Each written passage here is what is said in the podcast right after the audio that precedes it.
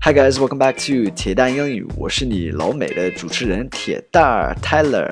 本节目文本和生词短语在公众号“铁蛋英语”同步推送，欢迎关注。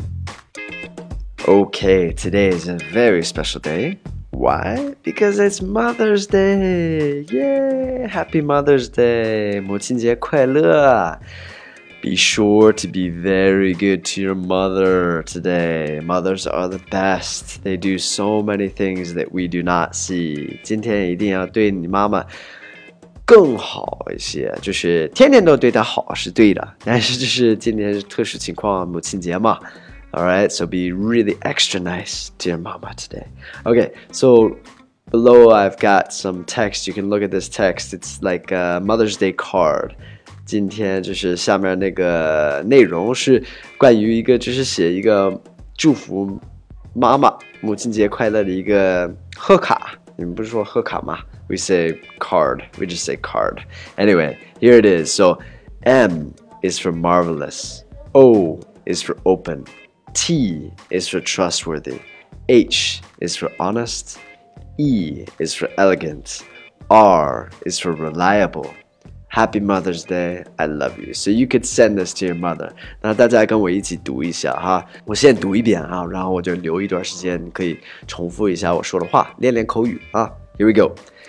M is for marvelous. O is for open. T is for trustworthy. H is for honest. E is for elegant. R is for reliable.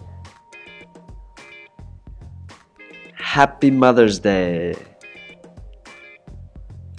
I love you. OK，咱们简单的翻译一下好吗？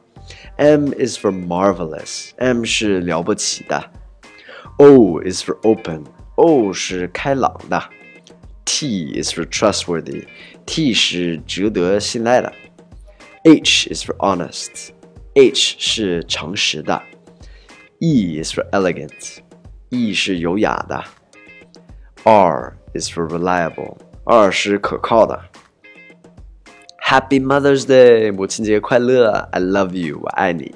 So you could give this to your mother. You could send this to your mother. this is for all you mothers out there. Have a fantastic day. Hope you guys have an amazing Sunday, amazing Mother's Day. I'll speak to you soon. Bye bye.